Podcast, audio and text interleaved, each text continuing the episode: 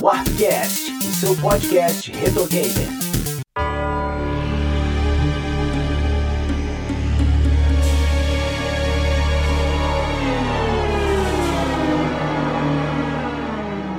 Fala pessoal, Oda Lemos na área para mais um Warpcast e hoje estamos aqui com Sidney Rodrigues. Olá pessoas! E também recebendo a participação mais do que especial lá do Fliperama de Boteco, nosso querido Guilherme. Opa, olá pessoas, vou roubar a abertura do Cida Onaru aí. Sidonaru é o melhor. É o melhor. A melhor forma que se chama o Sidão na, na podosfera. Japonês do Ceará. O melhor episódio do Fliperama de Boteco, na minha opinião, foi o episódio que o Cida participou, que surgiu ah, a brincadeira do Cida na rua. Esse eu ouvi, foi demais. Bom, demorou, mas hoje estamos aqui reunidos para falar deste clássico do PlayStation 1. Pocket Fighter? Não, ainda não, pessoal. Estamos aqui para falar de Castlevania Symphony of the Night, mas logo após os nossos recadinhos. Foda, assim como streaming de jogos, ninguém liga pra Pocket Fighter, cara. Todo o conteúdo da Warp Zone está lá em warpzone.me. Twitter, Instagram e Facebook são barra warpzone.me. E outra coisa é vocês avaliarem a gente lá no iTunes, hein? é muito importante. E agora existe um grupo lá no Telegram que você acessa através de t.me barra warpzone.me. Bom, pessoal, eu me lembro de ter batido um rolo no meu Nintendo 64 na época e um PlayStation 1.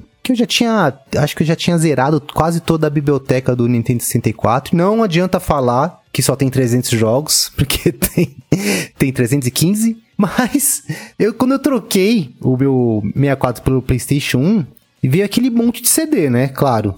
E dentro daqueles milhares de CDs é, de mídia não pretas, eu encontrei o Castlevania Symphony of the Night. Cara, e assim, a sensação que eu tive foi de ter encontrado uma, encontrado uma joia 2D no meio de tanta coisa ruim que tinha em 3D ali naquele monte. E eu me lembro também de ter jogado por dias esse jogo. Eu, eu não cheguei a, ze- a zerar, claro, né? Mas eu lembro de ter me, me divertido muito. E pra vocês, como que foi assim ter tido o primeiro contato com essa maravilha? Bom, cara, é, o meu PlayStation, já contei aqui, veio num rolo também, no meu falecido Cassete 800, né, o computador que eu tinha na época. Eu tava, assim, eu tinha computador, né, cara? Eu tinha, não tinha internet, né? Então eu tinha, eu tinha, tinha computador pra poder jogar. Chegou um momento que eu já não conseguia mais rodar os jogos que eu queria no, no, no PC, e aí eu fiz um rolo com, com um conhecido no computador e peguei o PS1. Cara, foi um dos primeiros jogos que eu joguei, né? Essa época que a gente, a gente tinha jogo de PS1 de baseada, né? É, Eu- ia, na feira, ia na feira com dois reais, voltava com quatro jogos de PS1, duas Coca-Cola, três limões E o troco, e o troco de bala? e o troco de bala de um centavo. Sabe que tinha bala de um centavo, cara. pois é. E, cara, foi um dos primeiros jogos que eu joguei no. no o primeiro, primeiro que eu joguei foi o, o Silent Hill, que a gente ainda tem que fazer um episódio aqui. Ah, faremos. E o segundo foi o Symphony of the Night, cara. Porque eu, eu não fui. Não fui. Nos 16 bits não fui tão apegado ao Castlevania. Eu sempre fui um cara mais de RPGs. Porra, esse jogo me chamou a atenção de cara, né, cara? Era uma temática que eu achei bem interessante. Eu tava ainda meio nessa pegada. Tudo bem que ele não é terror, terror, né? Mas eu tava nessa pegada de terror depois de ter jogado Silent Hill. E eu quis continuar, cara. E assim, foi uma das primeiras coisas que eu joguei. Gostei muito, muito. É. E assim, era numa, era, era numa época que a gente tava ali. é, quando. É diferente, né? Porque é uma época que o o 3D era o futuro, né, cara? A gente só queria jogar jogo 3D, que a gente Pois hoje é. em dia enve- envelheceu mal demais os jogos do Nossa 3D Senhora. do PS1. Nossa, é, é- é aquele meme do Mickey enfiando a mão dentro dos olhos, né? É, aquilo lá. Pode crer. Pô, lavar uma louça de uma fritada de peixe, batata frita é mais divertido que ver jogo 3D desse, dessa Do época aí, hein? PlayStation 1, Pois é. Mas, é, cara, mas o, o, que, o que a gente só foi, só foi perceber depois é que todo, essa, todo esse poderio dos consoles 32 bits, tanto o PS1 quanto o Saturno, cara, o poder de processamento deles era perfeito pra fazer uns jogos 2D ultra detalhados, né, cara? Então, sim, assim, sim. é um jogo lindaço. Fale mal do Sega Saturn, que eu tenho uma frase que eu tenho, que é minha, que é linda, que o Sega Saturn tem mais processador que parafuso naquele console. Então ele é um É puto justo. console. Justo, né? E, olha... E é fato, você- né? É, vocês vão até dizer assim, por que que convidaram esse maluco pra gravação? Eu conheci Castlevania pelo Drácula X do Super Nintendo, mas eu não tive Play 1 na época. Eu só vi o pessoal jogando o Castlevania e eu via, por que que o cara fica parado com o escudo, com o botão travado, bloqueando, assim. Eu não entendia na época, assim, tipo, eu não tive Play 1, só via na casa dos outros. Eu jogava o que os outros me deixavam jogar. E o tempo passou e eu sofri calado, e muitos anos depois eu comprei um Raspberry Pi. E aí, na minha vergonha, eu fui jogar o Castlevania Symphony of the Night. E ele é responsável por mudar muita coisa na minha vida. E eu achei um jogo Caraca. incrível. A minha mulher também, ela começou a ver aquilo lá assim, meio de canto de olho, daí de repente, assim, a gente tava fazendo uma coisa, ela, vamos jogar, vamos jogar, vamos jogar, vamos jogar, vamos jogar.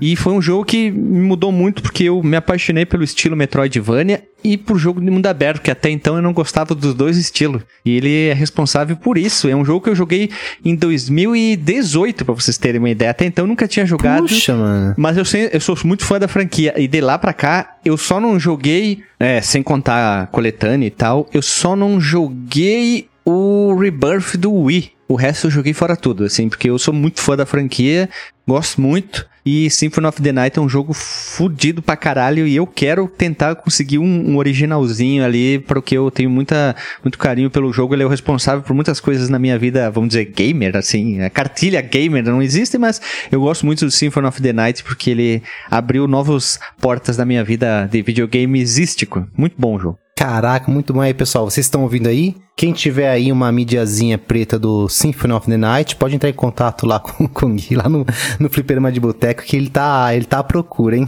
É, original. A piratão eu não quero. Piratão, piratão eu baixo e gravo, de, gravo, gravo em casa, É, né? porque teve mídia preta falsa também, cara. Ah, sim, né? É, teve, mas era difícil também, né, Sidão? Tem uns malucos na internet que fazem uns trabalhos lindos, hein? No final da vida do, no final da vida do PlayStation tinha bastante mídia preta já, é, não original. Tem uns caras passar uma tinta, né? Ficar preto a mídia, né? Não lia, né?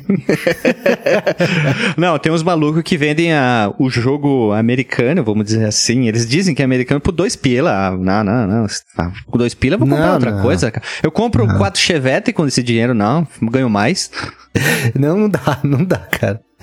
Pessoal, Castlevania Symphony of the Night foi lançado originalmente para PlayStation 1 lá em 1997, né, pela, Coma- pela Konami, e ela veio na contramão de tudo que estava sendo lançado naquela época pro console, né? Uma plataforma onde a gente só tinha jogos 3D, né, em, grande, em sua grande maioria. É, eles vieram na contramão lançando o Symphony, o Symphony of the Night. E eu gosto de bater nessa tecla, pois a Sony América tinha uma, uma regra esdrúxula naquela época, que não era permitido lançar jogos 2D na plataforma, né? Porque eles consideravam que eram inferiores, né? Porque ó, a regra era muito clara na, na, na Sony América, que só se podia jogar, só se podia desenvolver e lançar jogos 3D pro PlayStation 1. Mas aí foi que o Symphony of the Night veio e conseguiu esse feito, né? Que provou o contrário. É, fala aí, Sidão, assim, nada mal, né? Pra uma continuação direta do Castlevania Round of Blood, né? É, o Round of Blood que ninguém jogou, né? Porque Eu? ele foi um jogo. Não, jogou, jogou agora na Ah, coletânea, jogou, provavelmente. certeza. Não, não, não, não, não. Eu, eu sempre quis ter emulador de PC Engine, Engine, como a gente fala. Queria, queria, nada funcionava. Quando eu consegui rodar com um CD, porque ele é em CD, bicho, o meu adamante ficou mais duro, como eu digo muito. E detalhe, eu era muito fã do Drácula X. O Drácula X é uma, uma história, re- digamos, vista por outros olhos do Round of Blood. E o de plataforma, né, pra mim, é o melhor, seguindo esse layout de plataforma Round of Blood jogabilidades. A história é muito legal, gráfico e trilha sonora, né? Que puta que pariu, né? Puta que jogo, que lindo, que jogo. É, ele saiu também, né, pro, pro PSP, se eu não me engano. Sim, é um remake em 3D, né? O, o Rondo, ele, esse do PSP, ele é um remake. É Isso. porque assim, ele fica. Cara, o jogo original, o Rondo of Blood original, até sair a coletânea de 2019, ele só existiu no PC Engine. E Japão. E E custando. já tem o Wii. Mas tem- e a versão do Wii? Qual que é, então? O do Wii é o Rebirth, que é um remake do. Ai meu Deus do céu, me fugiu agora. É um. O Rebirth, aquele que tem no Wii, é um remake do. Do 2? Do, dois? me corrija se eu tô errado. Não, mas não, olha, eu acho, eu tenho quase certeza que o que o Rondo saiu pro, pro Wii também, cara, numa dessas Ah, ele pode ter, ele coletâneas aí. aqui, ó. Ele pode ter saído em outras coletâneas, mas o original ele é do PC Engine e Sim. depois e depois ele saiu em coletânea, sim, mas ele é exclusivo de CD, né? É, então, coletânea, ok, mas eu tô falando o seguinte: ninguém jogou. Ninguém jogou Round of Blood. Ah, Porque sim. todo mundo Ninguém foi fora do direto. Japão jogou, né? É, todo mundo foi direto pro segundo jogo da história. Então, por isso que até ele meio que. É por isso que o Symphony of the Night. Ele já começa meio do nada, né, cara? Do nada você já tá no castelo do Drácula. Tu, É. não, entende, tu não entende muito, né? que, falando que você não vale nada. O legal do, do Symphony of the Night, porque assim, o Round of the Blood passa em 1792. É, eu gosto dessa timeline maluca do, dos jogos da franquia. Aí, de repente, vai lá, Richard, Richter, primeira vez a aparição dele, derrota Drácula, show de bola, Maria, vamos embora. Aí passa cinco anos hum, na timeline, aí de repente aparece o, Richter de novo, repete a batalha, tu fica meio perdido, assim, tipo, pera, um cara? Mas quem é esse cara? De onde ele veio? Já é batalha final, tu enfrenta o Drácula, tu fica perdido, vamos, vamos se pôr na época, né? Mas daí, de repente, corta e vem um outro cara com um cabeludo, uma capilança, vem voando, cheio de poder, pra quem jogou na época, nossa, deve ter ficado muito perdido, não entendido patavinas nenhuma, mas dá para se entender agora, hoje que nós temos a informação, a tal da internet, tu sabe que desse, inter, desse intervalo é um dos poucos jogos da franquia que tem sequência, tirando o, o, alguns jogos como o Lord of Shadows e o próprio Bloodlines e o Portrait of Ring, né, que são poucos jogos que tem sequência assim direta, e o Aria e o Dawn of Sorrow. É que tem uma continuação, né? Mas Isso, assim, história, você falou né? um pouco da, da- do pessoal ter estranhado quando tiver jogar, tinha jogado e tal. Eu mesmo, quando joguei a primeira vez, eu não entendi muito bem, porque a gente começa com o Richard, né? A gente faz aqui, a gente tem que matar o, o Drácula, né, no começo. E aí depois vem toda aquela história que você contou. É, e eu não. Eu. Até então eu não sabia quem. Eu sabia que aquele cara. eu- aliás, eu imaginava que aquele personagem fosse do Drácula X. E é o mesmo, né? É o mesmo, é o, é o mesmo, só que É o mesmo, é o mesmo personagem? Ah, então Isso, tô, é, então o Rick- certo. é o Richter É o Belmonte, Richard. que é- funciona assim. Imagina assim, tem uma história, né? Tem a história, daí duas pessoas viram a história. Um conta de um jeito e outra conta do outro. O Drácula X não é um remake do Round of Blood. Ele é uma história contada, digamos, por outros olhos, por uma outra pessoa. É porque ele traça a mesma ideia. Só que, claro que né, o Round of Blood é muito melhor que o Drácula X, mas tu tem que seguir como se tu for ver como história, tu segue o Round of Blood, esquece o, o Drácula X, né? Caramba, que da hora. E lembrando, pessoal, que a gente também falou de Castlevania aqui já, em episódios anteriores, mais precisamente no episódio número 85. Se você ainda não ouviu, dá uma corridinha, ainda ouve lá, que tá bem bacana também. E, pessoal, falando um pouco da história, alguém consegue me contar aí é, como que é essa história maluca do filho do Drácula? Ah, posso, posso bem. É bem, bem curta, porque Castlevania não é rico em história, né?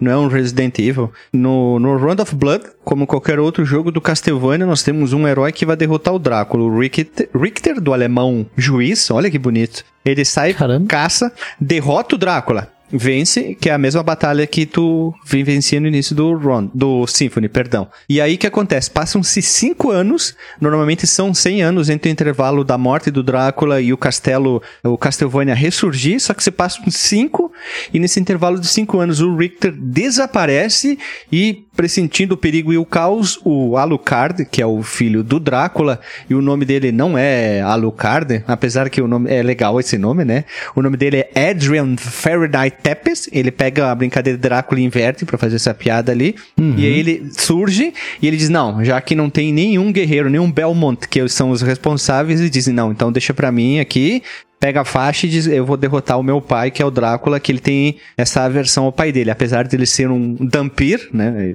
É a mistura de um humano com vampiro ali. Ele sai na, na batalha com ele. Só que ele já sai fodelão, né? Porque lá no, no, no Castlevania 13, ele é a primeira aparição dele, ele também termina fodelão, ele vai dormir, volta anos depois, e aí a morte vem, porque tem que ser aquela coisa, né? Tu tem que jogar pra ir melhorando, então tinha que ter alguma coisa. Aí a morte vai lá e tira tudo dele e ele começa level 1 de novo. Apesar de ele ser um cara muito foda, né? É legal porque o, o Alucard, ele fez uma aparição, aparição lá no Castlevania 3 muito simples. Os personagens não são muito grandes lá.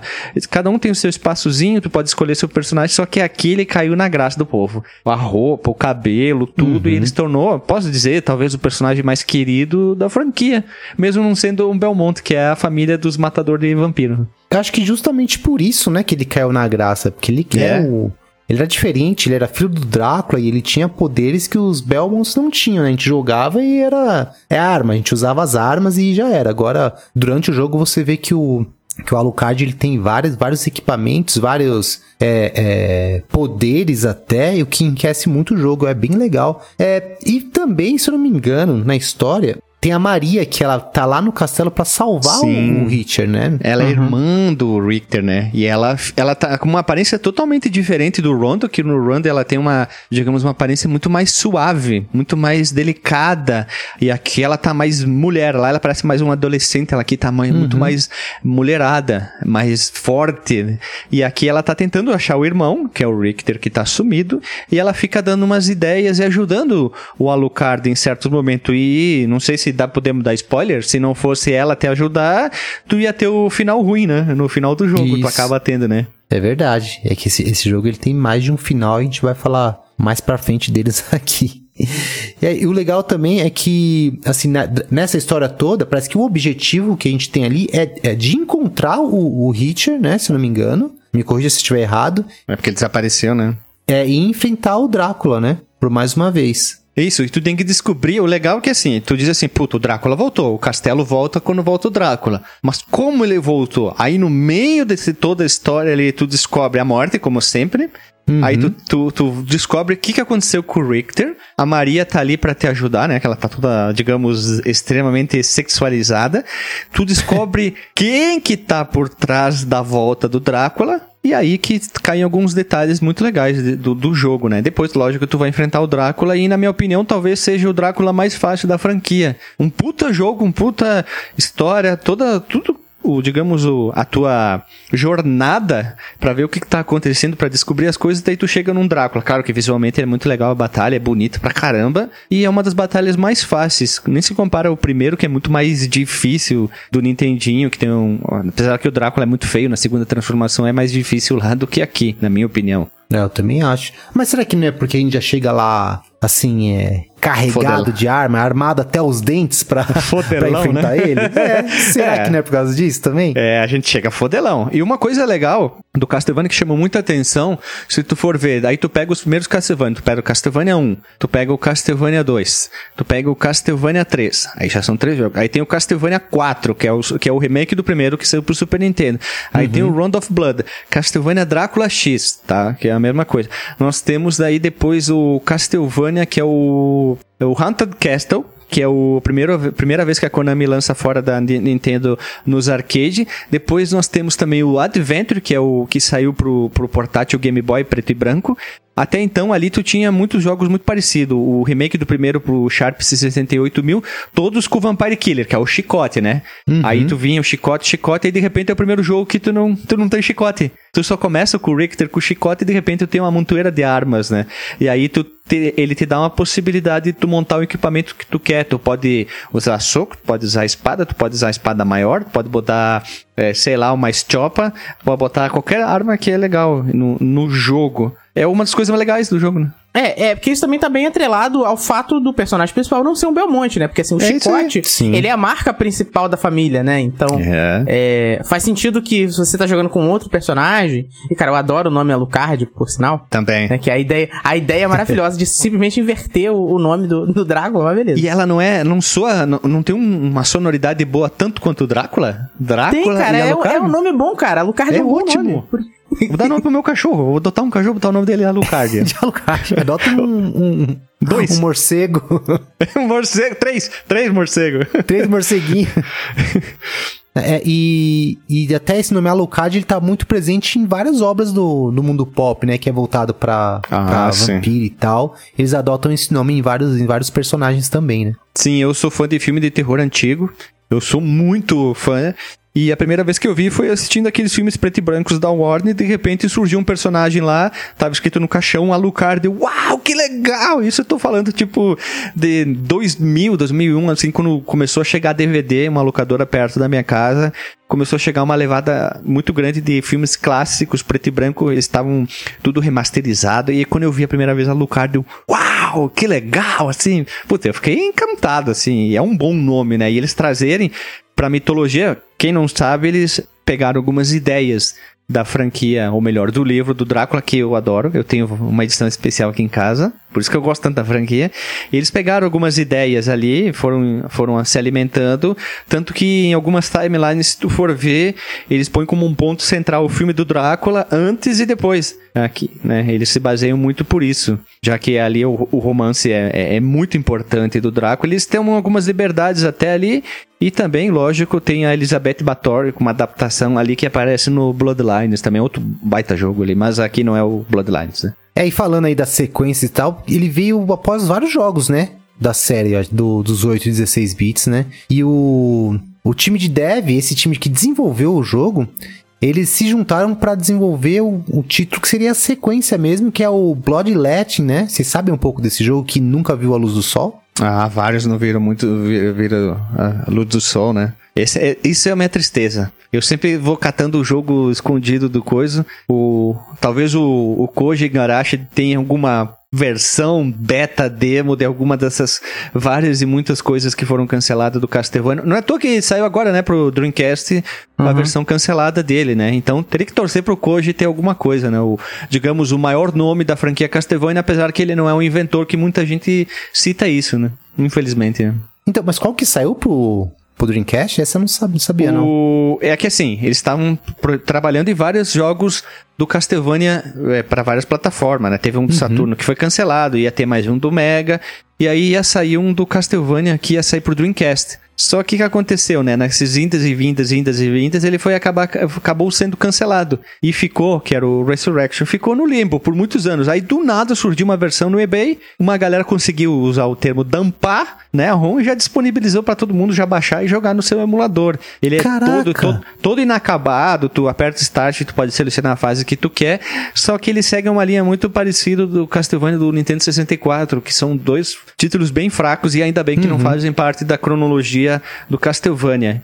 Aquele visual do, do 3D que falhou. Eu, eu não gosto muito de, desses tipo de jogo 3D. Eu acho que a partir do, dos Castlevanias ali do, do Play 2 deu uma melhorada ali. Eu acho que visualmente eles são mais bonitos a partir do Castlevania. Não é bom, tipo o Lament of Innocence, que eu gosto também, não é o melhor jogo, mas ele já tem um, um visual um pouquinho melhor. Ele é um pouco cansativo. O Curse of Darkness aí já melhorou bastante o 3D, mas o o Lord of Shadows é um ótimo jogo em, em 3D, mas não faz parte da cronologia, né? É, é, é, até natural, né, cara? Que tem, porque se a gente parar pra pensar, olha só. É, a gente tá falando de um jogo de 97 e ele já é o 15 jogo da franquia nessa época. Pois é. Eles tinham muito jogo, porque assim, eles, cara, criaram uma ambientação e. Porque o Castlevania é um jogo de mecânica, né? A história não importa muito, então eles não precisam de se desenvolver tanto. Não precisam desenvolver tanto a história. O objetivo é sempre você ir atrás do Drácula, ajudar a família Belmonte e derrotar o Drácula. É o, que, aí. o, que, o que te pega né, é sempre as formas como eles vão implementando novas mecânicas, novos golpes, é, é. né, é, novos desafios ali de é que, tipo jogo de luta, né? A história é só um motivo pequeno, assim, é só um uhum. detalhe dentro. O que importa mesmo é a diversão e a jogabilidade do jogo. A história ah, vai daqui até lá, acabou. Aqui é um jogo de corrida, não precisa de história. É, e é por isso que a gente vai falar no final, e é por isso que eu acho que a série da Netflix patina um pouquinho. Ah, eu tenho alguns problemas com a série é, Netflix, só que, só que é um outro, é uma outra mídia, né? Eles fizeram essa transmídia, eles pegaram um jogo que é muito importante, mas eu gostei só da primeira temporada, né?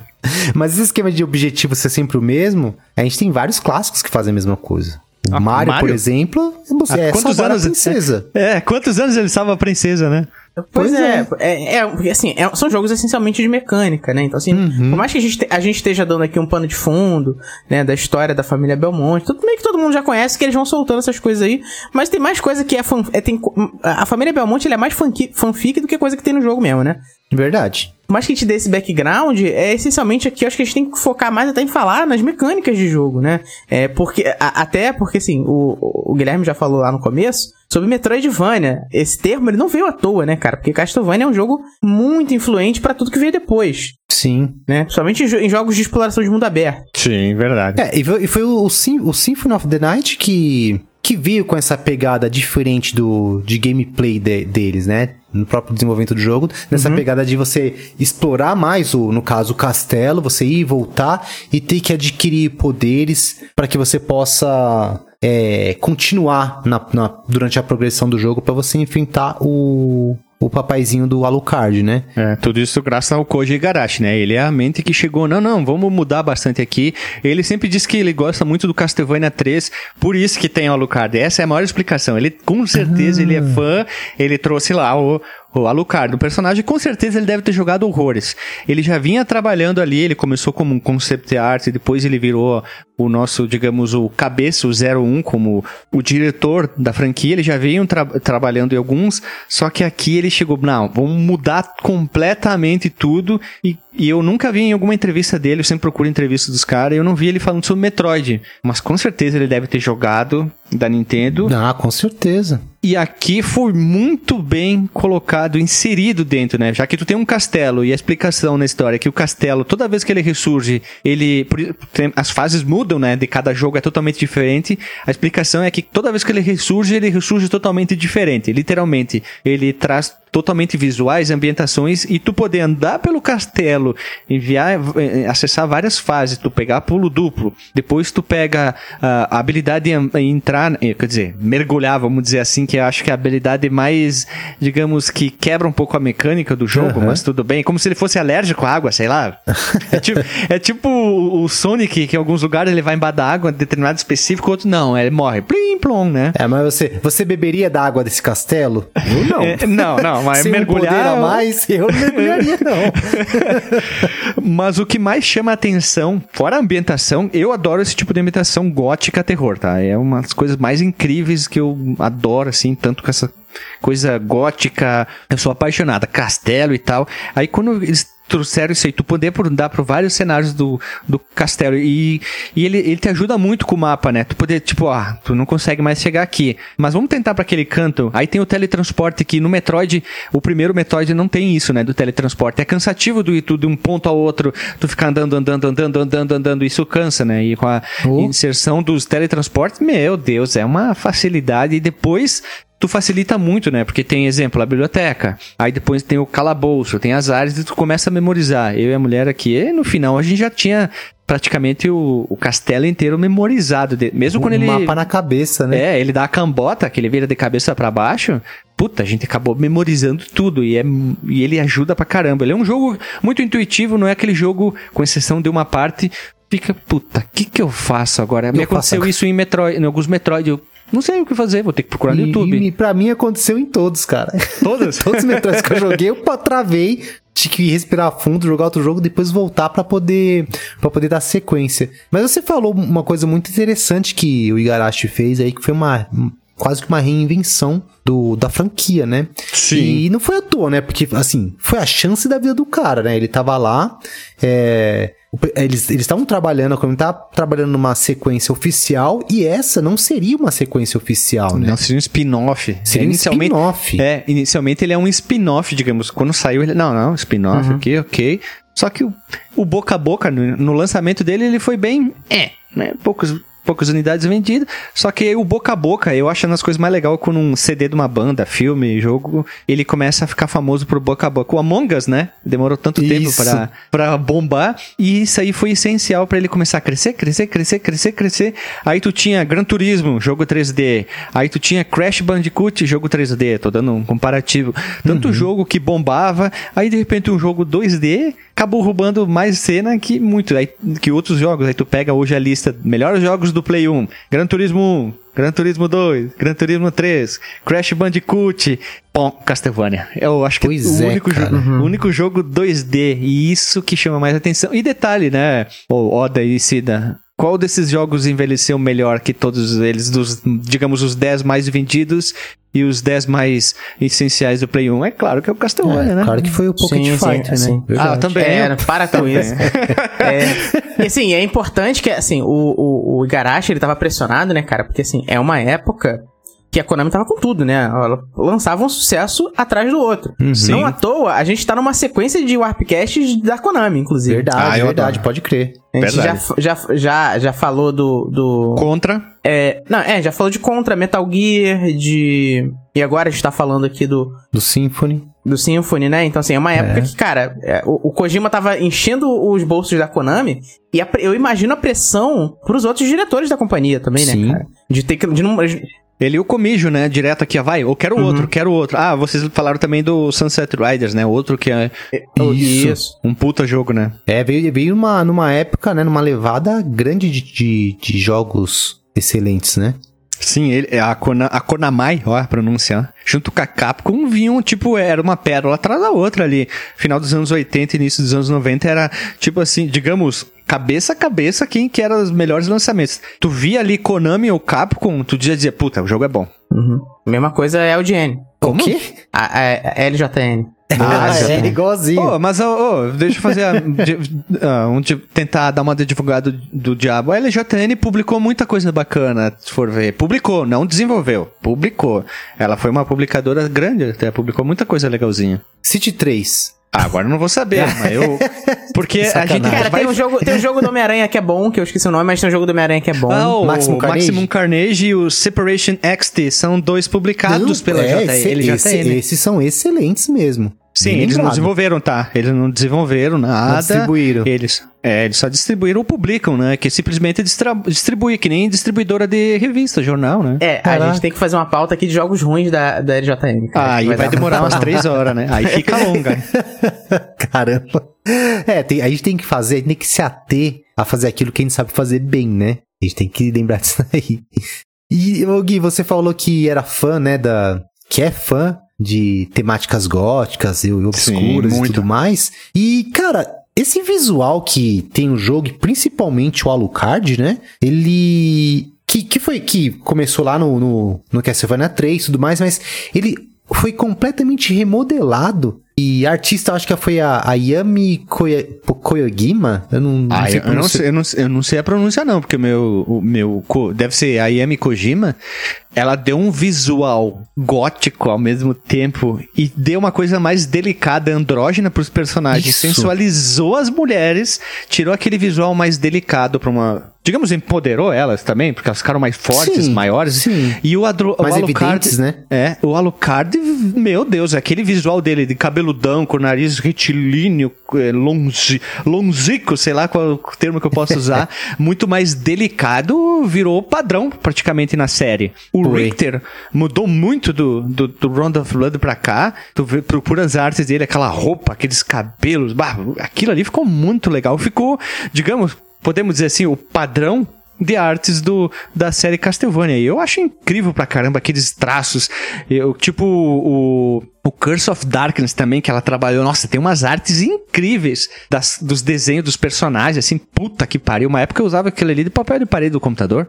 Meu, as artes que, que, que eles fizeram do jogo são incríveis. Bom, a gente acabou entrando um pouco no assunto de gameplay e tal, e acabou não se aprofundando muito. Acho que o grande diferencial, né, que eles conseguiram fazer no desenvolvimento desse jogo foi mesmo as mecânicas utilizadas. Porque além da, da- do que a gente citou anteriormente sobre o Metroidvania, né, aquela, aquele quesito exploratório do mapa, de você ter que ir e voltar, isso não seria tão impactante se a gente não tivesse, assim, um arsenal tão diferente do, do desse jogo pros outros, né? Um número enorme de armas e, e, e poções, é, é, poderes, na verdade, né?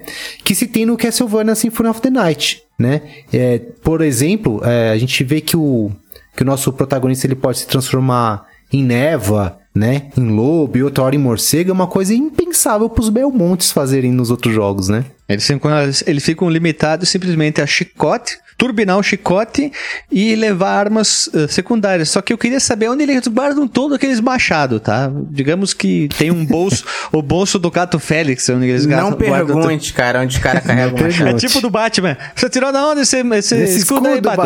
Batman. Eu tirei do cu.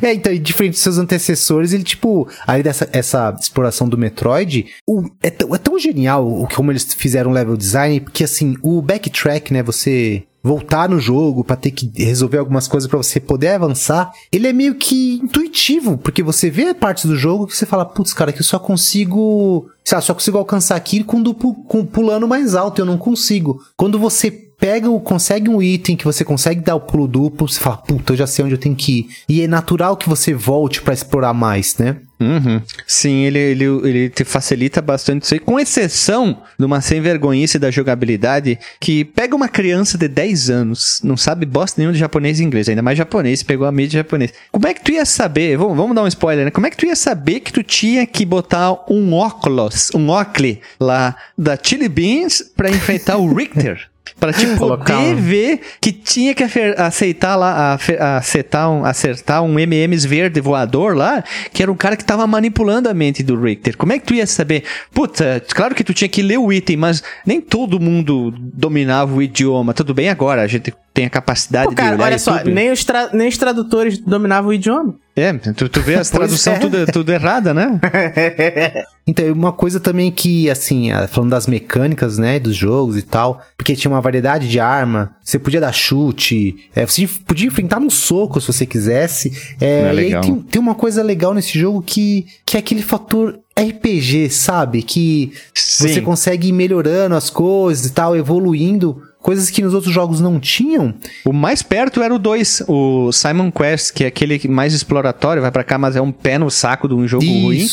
Que verdade. tu tinha que conversar com as pessoas, mas eles falharam miseravelmente. E aqui eles pegaram alguns elementos desse aqui, trouxeram pouquíssima coisa, e melhoraram em, sei lá, levaram a enésima eh, potência e, deixou, e ficou bom aqui, porque ele é mais simples, mas esse sistema de, de tu passar de level e tu querer é meio daquela coisa da recompensa, né? Tu vai ganhando sempre uma recompensazinha, tu vai ganhando uma recompensa, tu vai melhorando, tu vai ganhando mais dano, aí tu começa a usar magia, que até então tu, meu Deus, magia, meu Deus, o máximo era no Castlevania 3, com as Belnadia, que eram as maguinhas da, digamos, da franquia. E aí tentaram a mecânica mais diferente. Era o Castlevania 3, o Super Castlevania 4 com o chicote que fazia 360, mas aqui Pode a crer. mecânica mudou tudo, né? Dash. Puta, tu pode dar dash, um dash. O dash mais estranho que eu já vi em jogo, que é pra trás. Tu poder voar, pulo duplo, que até então não tinha nenhum jogo deles com pulo duplo. Aí depois tu vira lobo, aí tu, tu- ele tem um super dash, aí tu vira morcego, aí tu tem que pegar determinadas itens. Tem item escondido pra caramba nesse jogo, né? Porque tu Tem. quer fazer 200%. Meu Deus, já Tem existia. Só que era o frangão, né? Aquela cocota assada escondida pra te recuperar a vida. E aqui não, aqui é item. Tem a melhor arma, que é aquela espada que me fugiu o nome agora. Tu tem que ficar lá na, na biblioteca andando pra lá e pra cá pra aumentar a sorte, pra pegar ela, que é a que dá mais dano. Aí tem esse fator sorte, eu acho a pior coisa do- de jogos atuais do Castlevania, não gosto.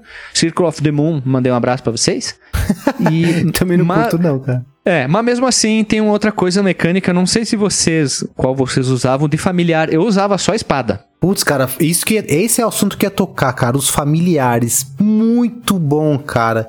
Que, é- que são Muito aqueles, aqueles seres que te acompanham durante a, a jornada, né? Que eles podem ser utilizados Isso. como arma, recuperar a vida e tudo mais. Um que eles- o pessoal usava muito era a fada e, o de- e os demônios, né? É, o, de- o que o demônio tu só usa uma vez, se tu for ver, né? Tu, Ah, é obrigatoriamente, verdade. tu, tu tem que usar ele uma vez lá, lá nas catacumbas, lá. Pra não é abrir bem uma, uma parada, não é? É, ele, ele vai lá e aperta um botãozinho e tu acessa um local. Isso, verdade, Mas pode crer. a fada recupera a vida, mas eu não usava, eu usava. Aqui em casa, eu e a mulher, a gente só usava a espada, cara. É tchac, tchac, tchac, tchac, tchac, dá porrada, dá porrada, cara.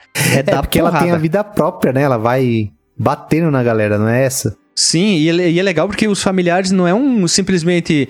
Ah, ele fica ali parado e não faz nada. Ah, pronto, ele, ele foi a Sword, a fada, a Batman. O Batman, a, a- o coisa, o motoqueiro fantasma, o demônio, é, eles ficam ali parados. O legal é porque eles passam de level também. Eles aumentam o level, eles vão modificando o layout. Sim, sim. Eles, e aí tem esse tutorial, tu procurar na internet, até o Éder que gravava com nós, ele fez um. Tem alguns lugares que tu pode ficar ali só turbinando a tua espada até ela chegar ao level máximo. Então Caraca. isso que é o bom. Tu pode turbinar, vamos dizer assim a palavra, o teu familiar. Então tu fica com um familiar tunado, eles não avançam ao mesmo tempo. Não é que nem jogos de RPG que tu tira o personagem e eles avançam junto, independente de não estar jogando na tua party. Aqui não. Tem que jogar pra eles turbinar. E eu só jogava com a espada, é porrada, né? Quando tu dá eh, fetando um, sei lá, vários inimigos na tela, ela pode te ajudar, ela e ela vai mudando os ataques. Isso que é legal, ela não é só um personagem que fica só girando e dá uns ataques, ela realmente se torna útil com o passar do, do jogo. E eu gosto pra caramba dos familiares. Tanto que virou um padrão. Não sei se vocês Sim. jogam alguns outros Metroidvania, tem muito que trouxe familiares aqui, né? Até o próprio Tem.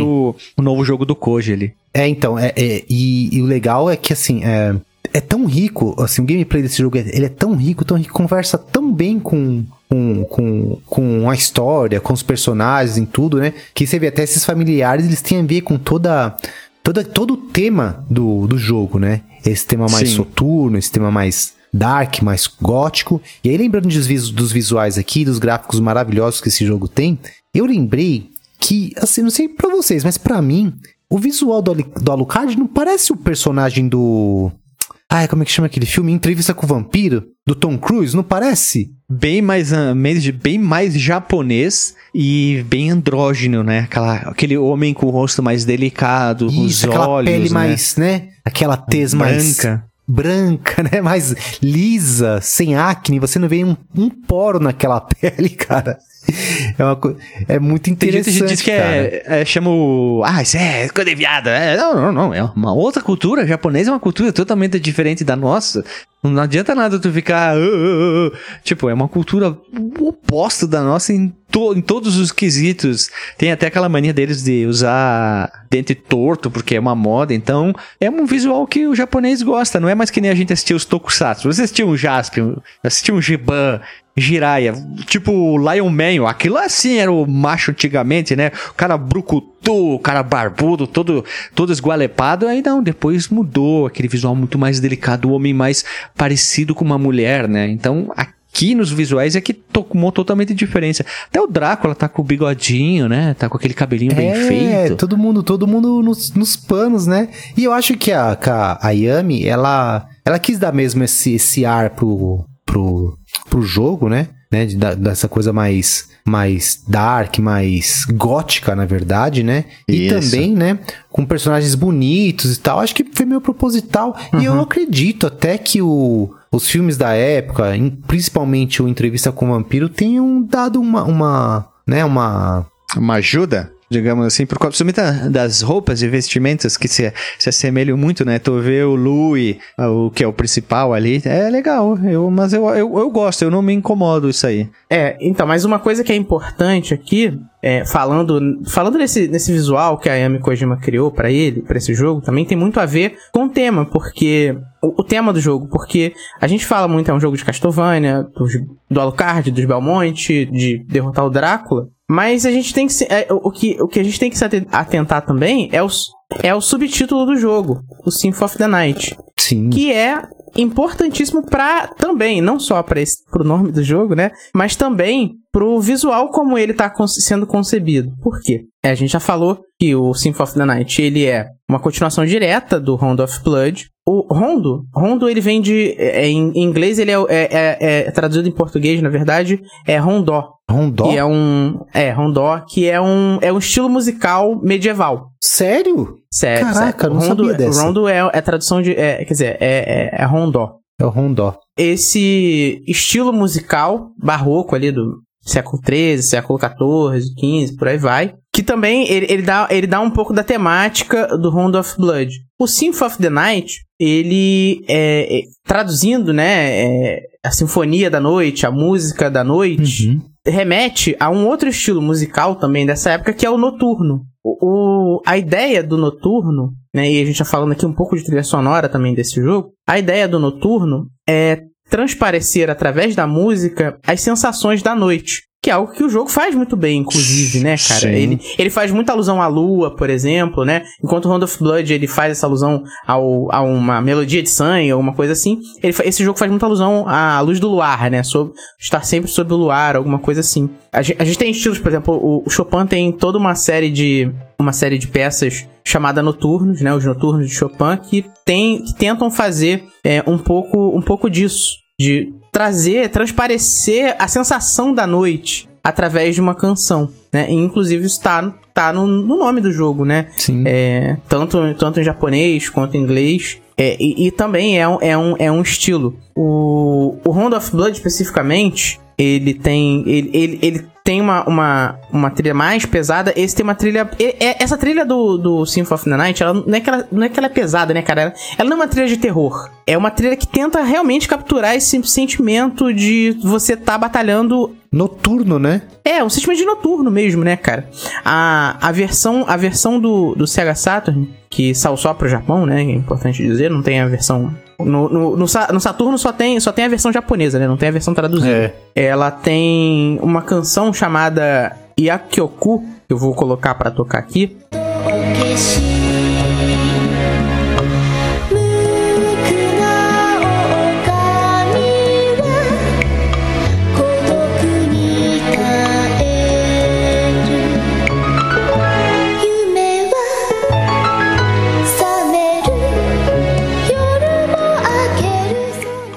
Bem esse, esse, essa ideia do que, que o jogo quer passar através da trilha sonora, né? É, e não só essa, essa noção musical bem específica no título do jogo, a temática ela é, ela é desenvolvida ao longo do, ao longo, ao longo do, ao longo do jogo através da trilha sonora. A trilha sonora que é feita pela compositora Michuro Yamane.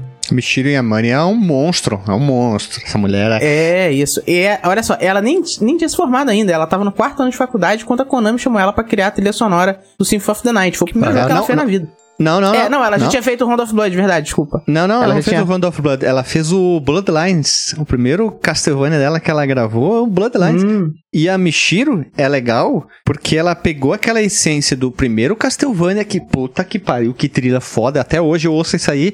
Eu vou na academia, pra vocês terem ideia. Os caras estão ouvindo lá. Tux, tux, tux, tux, tux. Eu ponho no meu fonezinho de ouvido assim. Normalmente é, é Sonic e Castlevania. Caraca, E quando eu pego mano. Castlevania, bicho, eu. ô, os, pelos das, os pelos das costas dos braços arrepio. Como eles conseguem fazer uma trilha sonora que, se tu botar exemplo, realmente uma música dance numa discoteca, o pessoal vai pirar e achar que é o máximo. Porque é uma música incrível e consegue capturar. E Castlevania, até lembrando que tem o Harmony of Dissonance, essa brincadeira com uma música muito Sim. grande também. Né? Só pra lembrar outra. Que é do GBA, né? É Isso, jogaço, hein? Jogaço. Jogaço, a, tri- a jogaço. trilogia do GBA são muito, são muito boas. E o Castlevania, o Symphony of the Night, ele trouxe essa trilha sonora com instrumentos. Agora nós temos a, a qualidade em CD, é outro nível. Eu só não gostei muito quando dá a cambota do castelo, fica se repetindo muito a trilha. Não- é como se não tivesse mais espaço no CD pra compor uma trilha exclusiva pra quando o castelo vira. Então fica re- aquela repetindo, repetindo, repetindo. Mas mesmo assim, é uma trilha extremamente épica. Tu vê que realmente foi feito com instrumentos e não em, digamos, em chiptune. Uhum. Como foram os outros, mas mesmo assim, chiptune, Nintendinho, oh, arrepio os pelos do braço quando eu ouço as músicas do Vampire Killer mesmo. Ou tu ouve a Bloodlines, puta, o tema do Simon do Super Castlevania 4 do Super Nintendo, o Bloodlines, eh, que é uma das melhores trilhas, o Round of Blood, puta, essas músicas aí são muito épicas. E o legal do Castlevania, tu pode ver conforme tu vai jogando ao longo da franquia, eles sempre vão reaproveitando os temas, né? Alguns temas Sim, é uma coisa, trazem. é uma coisa bem frequente. O tema do, do, do, do Reacher, o tema do. Aquela Dance of Illusions também é, é bem aproveitada. O tema do. O tema do. Os temas de luta de chefão, né? São bem, bem reaproveitados também. Muitos temas clássicos. O, o, a- isso a, a, tem- a Castlevania sabe fazer como ninguém. Apesar que os do Nintendo 64 não- tem algumas coisinhas muito legalzinha e tal. E o Lord of Shadows fica a dica. É uma trilha sonora épica pra caralho do primeiro, muito boa. E é totalmente diferente. É uma coisa muito mais de filme, aquela coisa que sobe, que desce, momentos. Tenta en- tu entrar num clima. ah, não é aquela coisa extremamente melodiosa como são as músicas do Castlevania até então, né? Eu gosto pra caralho. Quem gosta de metal, que nem eu, é um. E, assim, claro, a trilha tem óbvias inspirações góticas, vitorianas. E heavy Mas ela metal. incluiu muitos, muitos elementos de heavy metal, muita coisa de jazz também. E ela conseguiu criar, né, cara? Procurou criar climas diferentes para para diversas áreas do jogo, né? Então, ela, dependendo de onde você tá, cara, a música te joga naquele clima também junto, né? É muito, é uma trilha muito bem arranjada também. Tem, cara, aí coisas que só o CD podem proporcionar. A gente tem trilha Sim. com vocal dessa vez, né? Na, na I Am the Wind, que é uma canção que tem, Vo- que tem vo- vocal, voz outros também. muito bonita, né? Tem um monte de gente que gosta. Ela é bem delicada. E a primeira com voz, realmente com voz ali, tu, tu disputa. Então, agora sim, o jogo tem uma trilha foda. E, e foi seguindo isso, né? Mas eu prefiro essas, essas temas muito mais clássicos. Ninja Gaiden, Mega Man, ele trazem muito parecido essa coisa do, mega, do metal. E quando traz essa parte mais sinfônica, e parece que tem instrumentos tipo aqueles órgãos de igreja, esses instrumentos mais antigos. Nossa, aí eu me arrepio todo. Ah, casa direitinho visual, né? Eu acho sensacional. A trilha é realmente muito boa. E se você tem. Se você não é o Guilherme e tem o CD do Symphony of the Night, você pode colocar. Você pode colocar. é, pegar a trilha do CD da versão de PlayStation, colocar no aparelho de som e você vai ouvir. Pula a faixa 1. Não, olha só, calma. É, você não precisa pular a faixa 1, porque a primeira fa- a faixa 1 tem uma voz com a mensagem que diz o seguinte. Pula, Como pula você- a faixa. Não, não.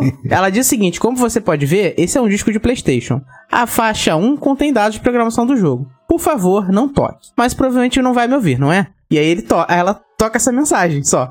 né? É, então, é verdade, verdade. Que da hora. É uma, mano. voz, é uma voz meio sinistra ali de, de Drácula e tal. Ele toca essa mensagem na primeira faixa. É a partir da segunda faixa. Puta merda. É, ele tem as trilhas do jogo, né? É, inclusive, essa, a- essa trilha depois ela foi relançada para as plataformas digitais. Tem no iTunes, tem no, no Spotify. Sim, tem, tem, tem. Eu boto pra ouvir às vezes. E, cara, procurem é, no YouTube. Dizem que tem no YouTube, fiquei sabendo. Me falaram aqui, mandaram, mandaram o zap. Procurem no YouTube a versão do Sega Saturn, que tem faixas exclusivas que não tem no PlayStation. É, isso é verdade. Assim, a gente não teve acesso à versão do Sega Saturn, né? Porque ela saiu só no Japão. E aí tem algumas músicas muito boas, inclusive a faixa que eu coloquei pra, trocar aqui, pra tocar aqui, que pra mim é a melhor faixa do jogo. Muito bom, cara. Sim, tem, muita, tem músicas muito, muito boas mesmo do, do Symphony. E eu gosto muito aqui em casa, quando eu tô sozinho, botar a trilha de jogo pra ouvir. Que eu tenho uma TV com qualidade de som muito boa. Nem uso mais fone e trabalhando em casa. E eu coloco direto Symphony of the Night pra ouvir. Round of Blood, Castlevania 4. E, e no YouTube Station ali, e direto. Spotify, tem pra caramba. Fico ouvindo e às vezes, tipo, do Symphony of the Night eu gosto muito da prólogo, que é aquele momento que ele vai construindo a trilha. Tipo, e de repente, pã, né? Porque vem da outra música e de repente ela entra numa coisa muito pesada e fica essa, essa variação. Quando tu entra na biblioteca é um tema mais delicado. E puta, como ela conseguiu trazer o clima, o ambiente que tu tá, como vocês falaram, pra música. Isso é, é que nem filme. Se um filme consegue ser bosta se não tem a trilha, sorta, a trilha sonora certa. E aqui eles conseguiram um toque de Midas. É, então, mas assim, cara, a gente tem que exaltar é, o Igarashi, a Yami Kojima e a Yamane, que eles criaram uma parceria de sucesso por anos, né, cara? Então, assim, eles mudaram, juntos mudaram a franquia pra sempre. Sim, antes e depois desse jogo. É, existe, an existe antes e depois deles entrarem pra franquia. Ah, com certeza. Mas Sidão, e aí? Game over? Não, ainda tem que continue. Bom, pessoal, esse é o nosso trechinho do podcast onde a gente dá algumas dicas, né? Vou começar aqui é, com um jogo excelente que eu joguei no ano passado e eu... Putz, cara, sabe aquela saudade que você tá de Castlevania Symphony of the Night? Então, você pode matar ela, além de jogá-lo, né? Esse, esse grande clássico. Você pode jogar também o Bloodstained, que, cara, Se jogasse, hein? é um puta jogo, cara. Assim, assim, bebe 100% da fonte do Castlevania.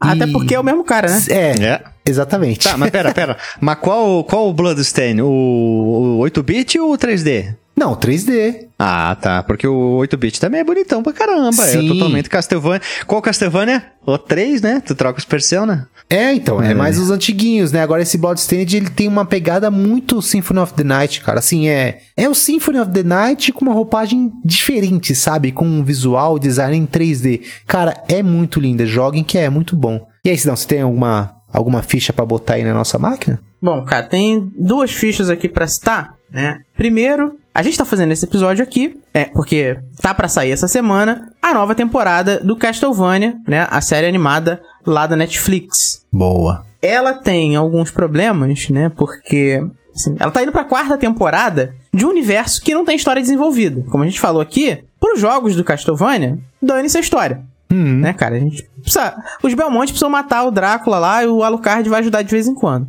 Dependendo do jogo. ah, pera aí que eu dou uma judiadinha pra vocês aí. Partindo dessa premissa, a Netflix resolveu fazer uma série animada, né? De muitos episódios. Se você somar todas as temporadas, já tem bastante episódio. E, cara, eles, eles acabam precisando criar a história do zero. Eles não têm, eles não têm base, né? Tirando o universo, a ambientação do universo ali do Castlevania, eles precisam criar essa história toda do zero. Funciona pra mim, acho que não. Tem o ponto A, o ponto B, o ponto C, e eles têm que ligar tudo o que acontece entre o ponto A e o ponto B. Uma ter narrativa. material base, total- né, cara? É, uma nar... eles têm a base só. Aconteceu isso, isso, isso acabou. Mas tudo que tem que ligar entre os vários acontecimentos, tu precisa de alguém que faça isso aí. Eu, bah, eu. Não curti muito a partir da segunda temporada. Eu gosto muito da primeira temporada. Gosto, acho boa. Sim, eu também. Mas eu acho que ele começa a deixar muitas pontas soltas. Ele tem muito furo de roteiro. É que assim, ó, tu tem que lembrar que nem, olha só, a partir da segunda temporada ele começa a mostrar outras coisas, né? Ele mostra, começa a mostrar uns personagens, tu diz, mas quem são esses malucos na terceira? é, quem é esse cara, invocador de demônio? Quem é esse puto aí? Não, não sei. Aí tu- depois tu vai entender assim, tipo, ah, é o cara lá do Curse of Darkness, agora entendi, sabe? Tipo, só quem jogou o jogo vai entender por que, que aquele maluco tava lá e depois de, de repente desaparece, sabe? Algumas coisas que ah, não gostei É, muito, assim, o Hector é, lá. é uma, mas assim, é uma série divertida, cara. Assim, dá pra pra quem não conhece o Castlevania em si, acaba se divertindo assistindo, cara. Eu, eu Ah, gosto sim. bastante da última temporada que saiu a terceira. Eu gosto bastante, por mais que acho que acaba se desprendendo um pouco, né, do, do- da obra original, com em alguns pontos. Parece uma novela. Parece Mas, uma cara, eu acho brava. muito legal, cara. É muito divertido de assistir. Prende mesmo a sua atenção. Eu tive, eu larguei. É, e bom, além da série animada, que você vai, se você é fã de, de Castlevania, talvez você fique irritado logo mais pra frente. É, bom, a gente vive hoje, a, a gente vive a era de ouro dos Metroidvanias, né? É, o Castlevania junto com o Metroid, eles cunharam esse termo, que é esse jogo de que você morre bastante, que você tem que explorar muito cenário e tudo mais. E pra mim, cara, é, muita coisa já saiu, né? Principalmente, é, é, os jogos 2D de hoje em dia, basicamente são, são jogos Metroidvania, né? Pois é. Ou, ou, é, a grande maioria, porque provavelmente são jogos mais, mais simples de se fazerem, principalmente pros índios, né? É, e eu quero citar um, cara, que é o Dead Cells. Nossa. Baita Eita. jogo. É difícil pra cacete, mas tem que ter paciência, cara. Tem que ter, tem que ter paciência pra morrer pra caralho, pra explorar muito o cenário. Mas é uma. é- A jornada é muito boa, cara. É muito recompensador. O gameplay é muito bom.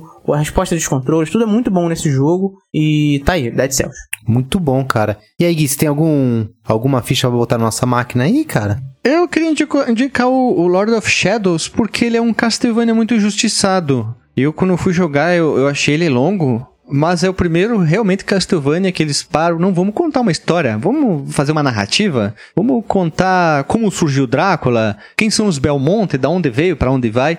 E eles têm uma narrativa gigante. Se vocês jogaram um jogo longo pra burro. E te- tu vai andando literalmente pe- pela Europa inteira, tu não fica limitado ao castelo, aí tu vê outros monstros, aí tu vê aqui, claro que esse aqui é uma linha do tempo totalmente diferente, ele é um jogo muito justiçado, mas eu gostei muito do primeiro Castlevania, achei ele muito legal, mostrar o Gabriel, toda a narrativa dele até ele- aí ele virar o Drácula, tem que jogar as duas DLC do primeiro. Eu gosto muito do Castlevania, ele é um jogo, esse Castlevania, ele é muito legal, assim, mostra o visual e quem gosta de visual gótico de terror é um prato cheio pra caralho. E o Lord of Shadows 2 joga só o primeiro capítulo e abandona porque também tem um Nossa. momento que tu tá tu tá no é que não sei se vocês jogaram, tem um um momento assim que tu tá já como Drácula no passado, e aí tu vai saindo do teu castelo lá, ele tá lá putaço já, e tu vai saindo do castelo, ele vai andando do castelo e tu vê um puta daquele visual demoníaco assim, ele tá tá tendo um puta cerco lá onde que ele tá no castelo dele, querem destruir ele, a Ordem da Luz que ele fazia parte, e aí ele vai enfrentar um cara com uma armadura dourada, e é um- uma cena épica pra caralho. Depois do resto tu esquece que você passa no futuro, é meio chato e enjoado. Mas fica, fica nesses momentos ali, porque olha, bater no peito que é um jogaço, hein? Olha, e joga o volume alto com a trilha sonora, hein? Porque é um jogão muito bom. Muito bom, cara. Bom, é isso aí, pessoal. Chegamos ao final de mais um Warpcast. Mas antes de encerrar, eu queria agradecer né, a presença do nosso querido Guilherme. Cara, muito Ah. obrigado por ter aceitado o nosso convite. Ui, o espaço é todo seu. Ah, não. Então, eu sou o Guilherme do podcast Fliperama de Boteco. Nosso podcast, podemos dizer que é um pouquinho excêntrico, com a montoeira de maluquinha que a gente fala. Mas se você quer ouvir mais essa pessoa, eu com a voz estranha, que eu sou o hoster lá no fliperamadeboteco.com. Nós somos um podcast voltado para games antigos. A gente fala um pouquinho de filmes, não como vocês, com habilidade. Mas também a gente tem a cover de músicas, porque a maioria de nós somos músicos também. Então a gente faz cover de música e a gente faz o- outro tipo de material, mas sempre com foco na nostalgia como vocês, para tocar no coração das pessoas. Boa. cara. É, o, Alex- o Alexandre teve aqui recentemente também, cara. É, Foi. Fazendo uma participação muito boa também, né? Cara, gosto muito do Fliperama de Boteco. Então acessem lá, cara, muito bom. Tem a participação minha lá que eu não recomendo que vocês escutem. Eu recomendo, eu com- recomendo. Ficou vão- muito bom. Vocês nunca mais vão. Nunca mais vão me olhar com, vão me ouvir com os mesmos ouvidos. Detalhe, o Cida participou de um episódio que, que eu não consegui ler o nome do nick dele. Aí surgiu o Cida Onarua. No final ele aceitou o Cida Onarua. A gente gravou como uma pauta fria, que é o, o podcast com o maior título na história, que é qual jogo de uma franquia eu levaria para uma ilha deserta onde eu ficaria 26 meses até ser resgatado. O Alexandre teve essa ideia do nada, ele devia estar cagando e teve essa ideia. Aí tinha que levar um jogo. Então foi um, um dos episódios mais malucos. Ah, Era só zoeira. E eu gosto muito desse episódio. O Cida, na primeira participação, ele chegou com um soco na porta e. pé- como é que é? Pé na cara e soco na porta. Alguma coisa assim parecida. Esse, ele esse- detonou. não, lá. esse episódio é meu favorito, cara. Eu tive que parar de treinar na academia pra dar risada. Eu respirei e falei, mano, esses caras tão maluco. Mas é isso aí, pessoal. Todos os links estarão na descrição lá do, do nosso portal. Certeza, porque o Sidão ele deu certeza que ele vai colocar lá. E antes de encerrar, pessoal, putz, a gente queria pedir desculpas, né? A gente tinha falado que, que a gente ia fazer a leitura de comentários ao vivo lá no canal da Warp Zone nessa última terça-feira, dia 4, mas infelizmente não foi possível. Mas fiquem tranquilos porque a gente reagendou e a leitura desse mês tá marcada para a próxima terça-feira, dia 11. Então, se você ainda não deixou seus comentários nos episódios anteriores, corre lá que ainda dá tempo. Não se esqueça, hein?